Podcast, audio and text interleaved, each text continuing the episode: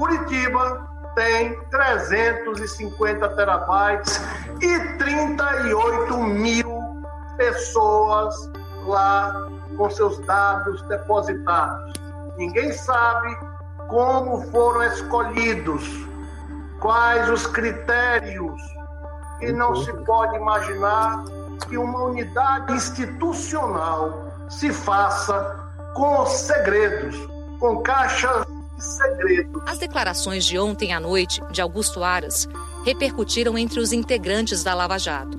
A força-tarefa da Lava Jato no Paraná declarou que é essencial que as instituições garantam a independência funcional dos membros do Ministério Público, conforme foi assegurado pela Constituição.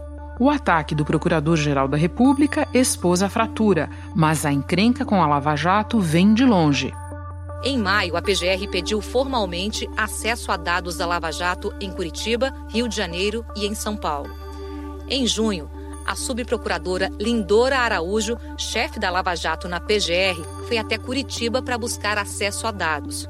A Força Tarefa em Curitiba alegou que não poderia dar a documentação sem autorização judicial, porque muitas informações são sigilosas ou de investigações em andamento, e acionou a Corregedoria, que abriu sindicância. E o Supremo arbitrou em favor da PGR. O ministro Dias Toffoli determinou que as forças-tarefa da Lava Jato, no Rio de Janeiro, em Curitiba e em São Paulo, enviem à Procuradoria-Geral da República todos os dados de investigações, inclusive os sigilosos. Toffoli atendeu a um pedido da Procuradoria-Geral da República, que alegou ao Supremo ter enfrentado resistência ao compartilhamento e à supervisão de informações por parte dos procuradores da República. Pela primeira vez desde que foi lançada em 2014 a maior operação de combate à corrupção do Brasil, que deixou como saldo mais de 4 bilhões de reais devolvidos aos cofres públicos, além de dezenas de empresários e políticos condenados, entre eles um ex-presidente da República, pode estar mesmo perto do fim. Em agosto, quem deverá decidir sobre uma eventual sexta prorrogação da Força Tarefa é Augusto Aras. O lavajatismo vai passar, mas o enfrentamento à corrupção não. Mas a correção de rumos não significa a redução do empenho no combate à corrupção. Da redação do G1, eu sou Renata Loprete e o assunto hoje é o cerco a Lava Jato. Qual é o significado e que consequências esperar do choque entre o PGR e os procuradores da operação?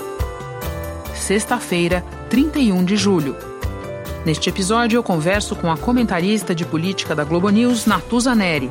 Falo também com o cientista político Fábio Cash, autor do livro Virtudes e Limites: Autonomia e Atribuições do Ministério Público no Brasil. Começando pela Natuza.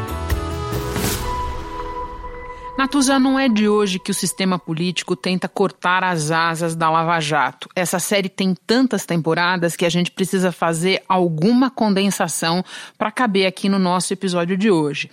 Talvez um bom ponto para a gente começar é notar o paradoxo de que foi justamente no momento em que Sérgio Moro entrou no governo, virou ministro da Justiça, que a pauta da Lava Jato começou a perder tração no Congresso, no Judiciário e de uma maneira geral. Lembra disso? Lembro disso, Renata, e me vem à memória aquela, aquela piada do roteirista do filme chamado Brasil. Porque se a gente for até um pouco antes disso, sem prejuízo de falar desse momento específico, a gente vai se lembrar que os apoiadores da Operação Lava Jato, apoiadores apoiadores incontestes da Operação Lava Jato votaram no presidente Jair Bolsonaro e depois festejaram muito o fato de Sérgio Moro deixar a magistratura para ir para o governo. Naquele momento, não se podia imaginar que o maior revés que a Lava Jato sofreria seria justamente nesse período do governo Bolsonaro. E, naturalmente, entre a Lava Jato, muitos entenderam que o mal menor era Bolsonaro. Eu creio que essa é uma decisão até óbvia, pelas circunstâncias que Fernando Haddad representava justamente tudo aquilo que nós estávamos tentando evitar, que era o fim da operação. Agora, infelizmente, o Bolsonaro está conseguindo fazer. Com isso, eu não estou dizendo que os reveses da Lava Jato podem cair na conta do governo, mas alguns, pelo menos, dá para dizer sem sombra de dúvida. E aí a gente entra nesse, nesse momento em que você cita.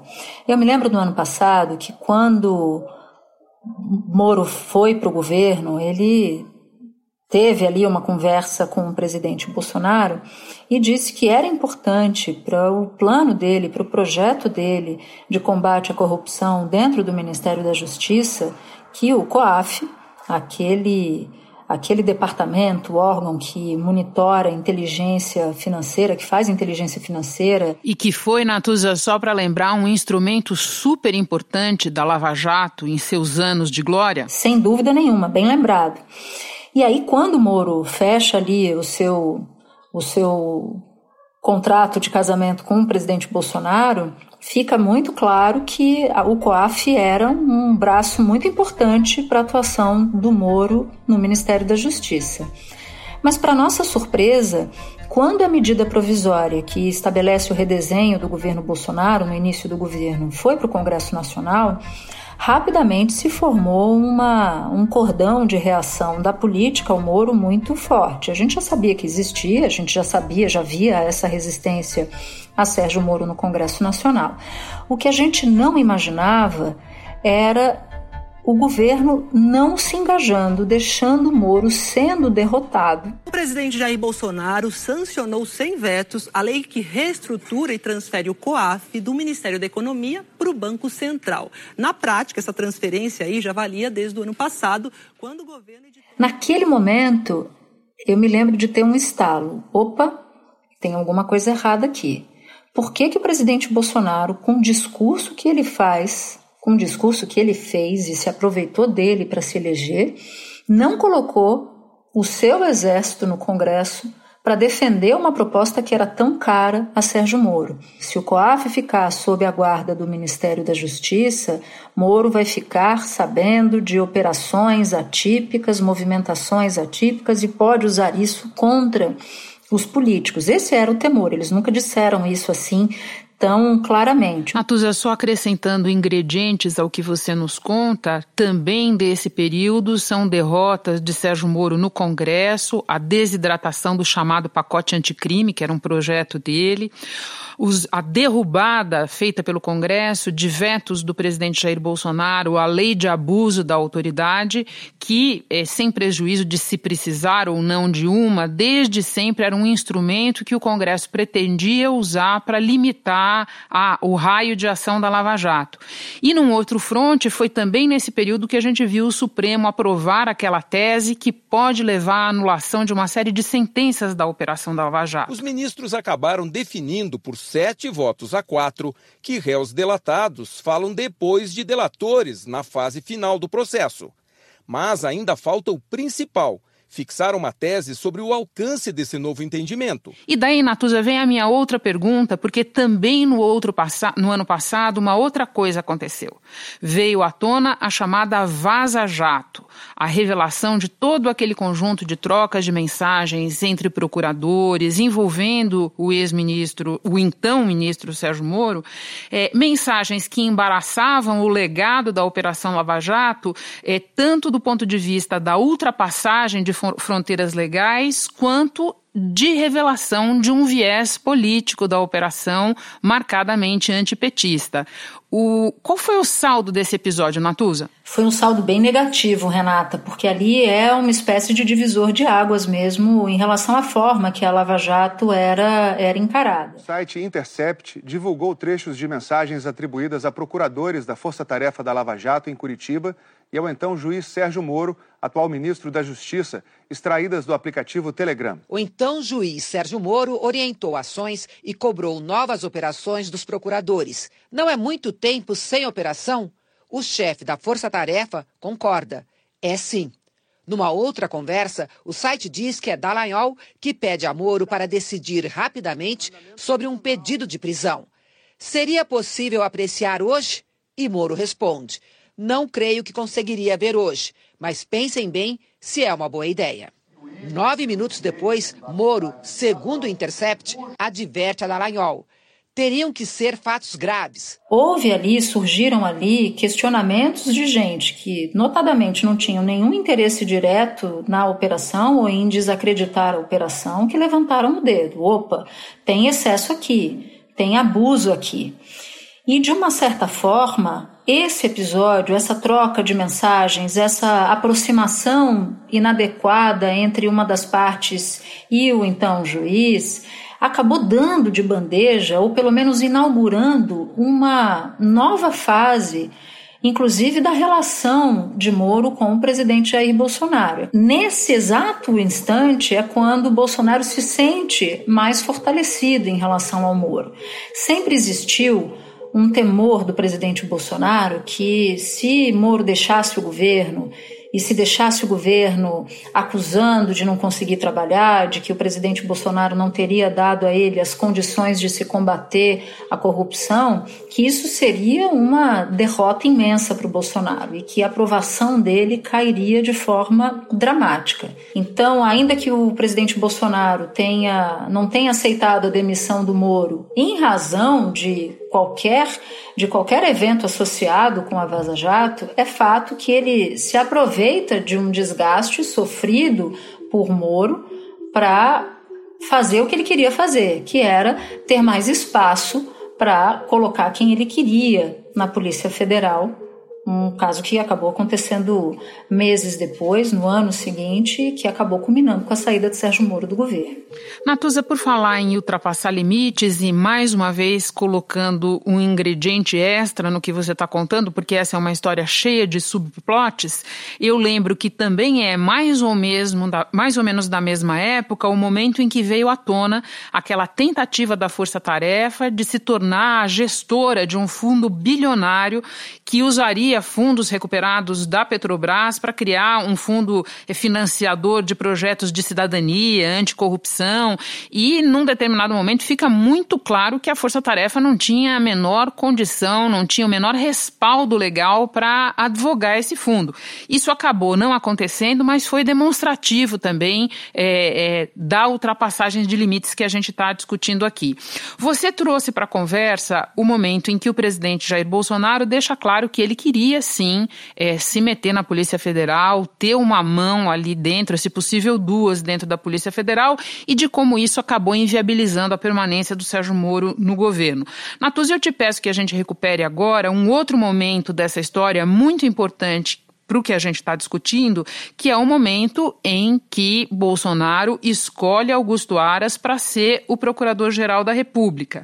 E Aí chega, entra em cena um personagem que parece finalmente e abertamente disposto a colocar a canga na, na força-tarefa de Curitiba, não? Exatamente. Você se lembra, Renata, que uma das declarações mais simbólicas do presidente Bolsonaro, quando demorava para decidir quem seria o indicado para a Procuradoria-Geral da República, que ele disse. Pessoal, vamos imaginar um jogo de xadrez no governo? Vamos imaginar? Um jogo de xadrez. Os peões seriam em grande parte, quem é? Os ministros, né? Quem seria a dama? Qual autoridade seria a dama? Que pode ser homem, obviamente. Então é o moral. A dama é a PGR.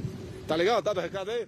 E a dama no jogo de xadrez é a peça de maior poder relativo. Então, o presidente Bolsonaro escolheu a dedo uma pessoa que não se opunha ao pensamento ideológico do governo, que não apresentava nenhuma contestação àquilo, à forma como o presidente da República pensava, mas que pudesse sim ser um braço forte dentro do Ministério Público Federal.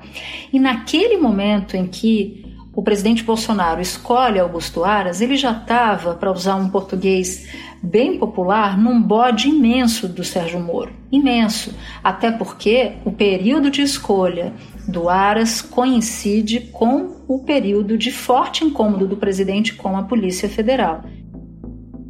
Então, Aras, quando assume, ele já assume, com muita gente dentro do Ministério Público, dizendo que o sonho dele era se tornar ministro do Supremo Tribunal Federal. Sonho de antes, inclusive. Então, ele tem ali o responsável por sua indicação para a Procuradoria-Geral, para a PGR, que é o presidente Bolsonaro, e vem sendo criticado, inclusive, por proteger o presidente em diversos assuntos. E numa outra ponta, ele também precisa de apoios dentro do Supremo Tribunal Federal para uma eventual indicação. Então, o que, que se diz dentro do Ministério Público Federal? Que Aras atende, de um lado, ao presidente da República e, de outro, atende a ministros do Supremo que têm verdadeiros, verdadeiros reparos à conduta, ao modo de atuação da Força Tarefa da Lava Jato em Curitiba. O mandado de prisão contra Lula é resultado do processo do triplex do Guarujá.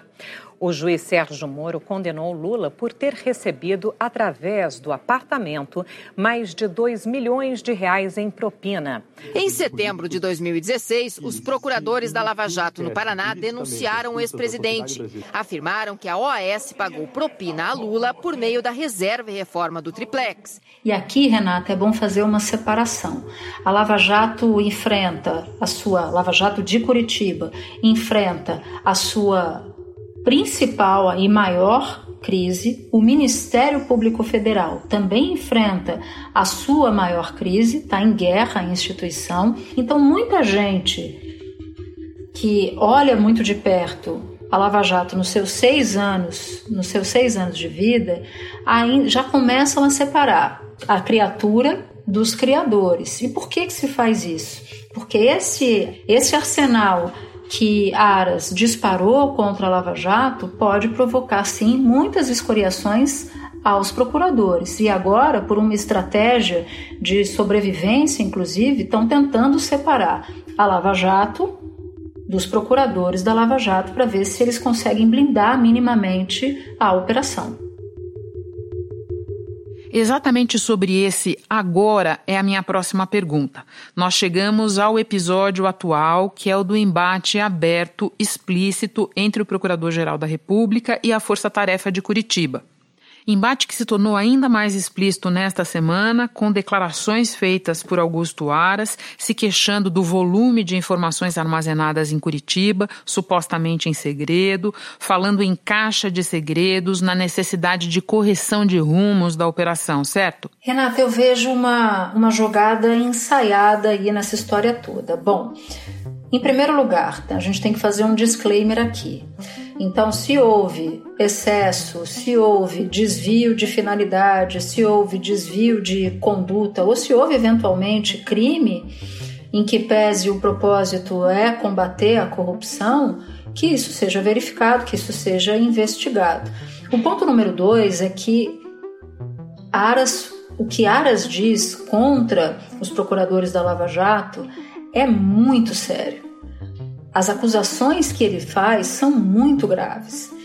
E me incomodou ali, me intrigou, mais do que incomodou, um ponto. Ele não fala de nada específico, então ele faz uma acusação bastante genérica. A Lava Jato, no Rio de Janeiro, pediu hoje ao Supremo Tribunal Federal a reconsideração da liminar que determinou o compartilhamento de dados sigilosos de operações com a Procuradoria-Geral da República.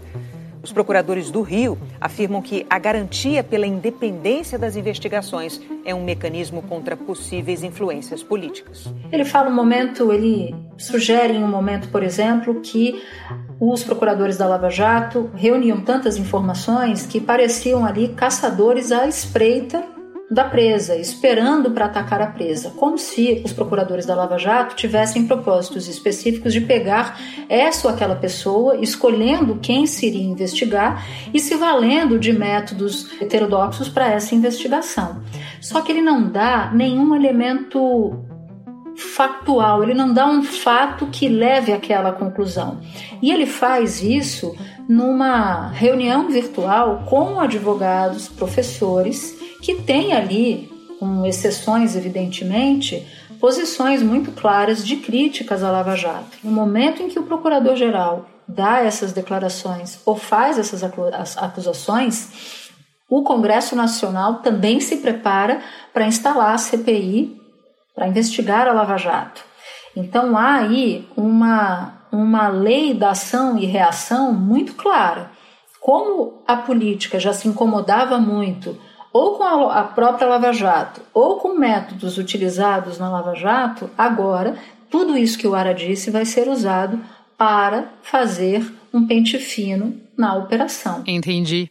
Natuza, para terminar, existe visivelmente um cerco se fechando contra forças que foram muito influentes é, na nossa história recente, pelo menos até a eleição do presidente Jair Bolsonaro, presidente que visivelmente está preocupado com outras coisas, não tem nenhum interesse em promover a chamada pauta anticorrupção. Só para a gente não deixar é, outros atores fora do nosso quadro, como é que a gente deve interpretar a iniciativa do presidente do Supremo, respaldada pelo presidente da Câmara, de se introduzir uma quarentena de nada menos do que oito anos para que juízes e promotores possam entrar na política disputando cargo eletivo, uma vez abandonando seus postos? Renata, isso é efeito Lava Jato, sem sombra de dúvida. Aliás, o próprio, a gente falava aqui da menção que o Aras fez a heróis da Lava Jato, que não são heróis, a fala do presidente Dias Toffoli, que já está de despedida do seu mandato de presidente do Supremo, também passa, também tangencia esse incômodo com relação ao que viraram figuras emblemáticas da Lava Jato. Porque assim se evitaria de utilização da magistratura e do poder imparcial do juiz para fazer demagogia, aparecer para a opinião pública e depois se fazer candidato. E há que haver um período de inelegibilidade, sim. Eu volto a pedir ao Congresso Nacional: estabeleçam prazos de inelegibilidade para membros da magistratura e do Ministério Público que deixarem as suas carreiras. Proposta de que juízes integrantes do Ministério Público só possam se candidatar a cargos políticos oito anos depois de abandonarem os cargos no Judiciário. Hamilton Mourão associou a proposta a uma possível candidatura do ex-juiz e ex-ministro da Justiça, Sérgio Moro. No caso de Sérgio Moro, essa, essa danificação da imagem coube ao presidente Jair Bolsonaro. No caso de Deltan Dallagnol, procurador e também outro símbolo da Lava Jato, o desgaste dele veio um pouco com a Vaza Jato, mas também não terminou ainda. Né? Há diversos processos ali contra, contra ele no Conselho Nacional do Ministério Público. Alguns, inclusive, falam que um desses um desses casos pode culminar com um afastamento preventivo de Deltan Dallagnol da coordenação da força-tarefa. Então, há sim em curso, está sim em curso, um processo de cortar ainda mais as asas que já vinham sendo cortadas por diferentes razões. Ou seja, não tem uma causa só essa reação. Esse efeito vem de causas diferentes. Natuza, muito obrigada pela conversa. É sempre um prazer ter você no assunto, mesmo quando não é pessoalmente. É só pelo Skype. Foi muito bom. Bom trabalho para você, Natuza. Obrigada. Eu queria dizer para quem nos ouve, para quem acompanha o assunto, que essa é a primeira vez que eu falo com a Renata por Skype. Exatamente. Acredite se quiser. Eu acho que é a única maneira que a gente não tinha falado ainda, Natuza. Foi, Até a próxima. Até a próxima. Hora de conversar com o cientista político Fábio Cash. Fábio, qual é a questão-chave para a gente entender o embate agora aberto entre o Procurador-Geral da República e a Força-Tarefa da Lava Jato? Olha, Renata, eu acho que o, o fator-chave para explicar isso é a mudança da forma de indicação né, do Procurador-Geral da República. Durante os governos Lula, Dilma e até o Temer, em certo sentido, porque o Temer indicou a segunda da lista, é, é, se criou a, a, tradição, vamos dizer assim, de escolher o mais votado, indicar o Procurador-Geral da República, o mais votado é, de uma lista formada a partir de uma decisão dos próprios procuradores, do próprio Ministério Público Federal. Então, partindo do pressuposto que esse procurador tem interesse em continuar sendo procurador-geral, ele tem que observar os desejos dos colegas e não do presidente. Então, esse procurador-geral indicado nesse formato, ele tinha muita autonomia em relação ao governo. O que, que fez o, o Bolsonaro? O Bolsonaro, cumprindo a Constituição, ele passou a indicar é, o procurador-geral aquele que ele entendia como melhor, independente da decisão do Ministério Público Federal. O que aconteceu? Se antes o procurador-geral é, ele tinha que observar os desejos dos seus colegas, o Aras ele fica de olho, na verdade, no próprio presidente. Né? Para ele ser reconduzido no ano que vem, ele tem que agradar ao presidente não mais aos seus colegas. Um bom exemplo disso era antes com o governo Fernando Henrique. O Geraldo Grindeiro foi indicado quatro vezes e ele ganhou o apelido da imprensa de engavetador geral. Por quê? Porque ele observava os desejos do presidente. Então, o grau de autonomia do Aras é menor do que os procuradores gerais nos governos Lula, Dilma e Temer. Só agregando ao que você disse, Fábio, eu lembro que no mesmo evento em que causou furor com as declarações sobre a Lava Jato, Augusto Aras criticou a lista tríplice, dizendo que ela é fraudável. Ele não deu, assim como no caso da Lava Jato, nenhuma evidência disso. E agora outra pergunta, Fábio. O Aras é um crítico do modelo das forças-tarefas temáticas. Ele diz que pretende substituir isso por um órgão nacional de investigações, uma estrutura centralizada. Então eu te peço que avalie para nós as vantagens e as desvantagens do modelo da força-tarefa. Olha, a vantagem do modelo de força-tarefa é que ele, obviamente, incentiva a cooperação, né? E também gera uma especialização. Fica um grupo de procuradores é, é, trabalhando em conjunto com a Polícia Federal, por exemplo, e eles se especializam sobre um tema. Então, a cooperação a especialização é a vantagem desse modelo. A desvantagem desse modelo é que ele, de certa forma, arranha o princípio do promotor natural. O que é esse princípio? É a garantia de que ninguém vai ser acusado por um procurador diferente daquele que já era pré-determinado para o caso, para aquela região, etc. Então, é, a, a força-tarefa dá mais autonomia para que a, a hierarquia do, do, Ministério Público escolha aqueles que vão fazer a acusação. Então isso arranha o princípio do chamado promotor natural. Outra coisa que é uma, outro ponto que é uma desvantagem é que você pode ter uma atuação mais desigual entre forças-tarefas, né? Porque a força-tarefa tem uma autonomia, uma vez empossada, eles têm uma autonomia de trabalho, o que não significa que você vai ter um padrão de trabalho, né? o mesmo tipo de abordagem, de, de, de combate à corrupção entre forças-tarefas, né? Para terminar, Fábio, o nosso modelo de Ministério Público tem um chefe administrativo, digamos assim, que é o Procurador-Geral, no caso do Ministério Público Federal, mas prevê bastante autonomia de investigação para os procuradores. Essas investidas do Augusto Aras que nós estamos assistindo ferem essa autonomia? Olha, eu não sei se ferem, é, é, se ferem é melhor é, palavra, mas ela vai diminuir a autonomia, sim. Né? Agora, lembrando também que esse modelo que ele está propondo é um pouco parecido que já se faz em alguns estados. Né? Alguns estados já têm grupos que auxiliam o promotor natural a, a, a, por exemplo, combate de corrupção. Não é um modelo tão diverso. Agora, é fato que se você é, concentrar num órgão mais ligado ao Procurador-Geral da República, uma espécie de apoio aos procuradores no combate à corrupção, a autonomia do procurador na ponta vai ser menor. Fábio, muito obrigada pelas explicações e por voltar ao assunto. É sempre um prazer. Bom trabalho para você aí. Obrigado, Renato. Um abraço. Este foi o assunto podcast diário do G1. De segunda a sexta, nós aprofundamos um tema relevante do noticiário em conversas com repórteres, especialistas e personagens da notícia. O assunto está disponível no G1 e também nos aplicativos Apple Podcasts, Google Podcasts, Spotify, Castbox, Deezer. Nos aplicativos dá para seguir a gente e assim não perder nenhum episódio. Comigo na equipe do podcast estão Mônica Mariotti, Isabel Seta, Jéssica Rocha, Luiz Felipe Silva, Tiago Kazuroski e Giovanni Reginato. Eu sou Renata Loprete e fico por aqui. Até o próximo assunto.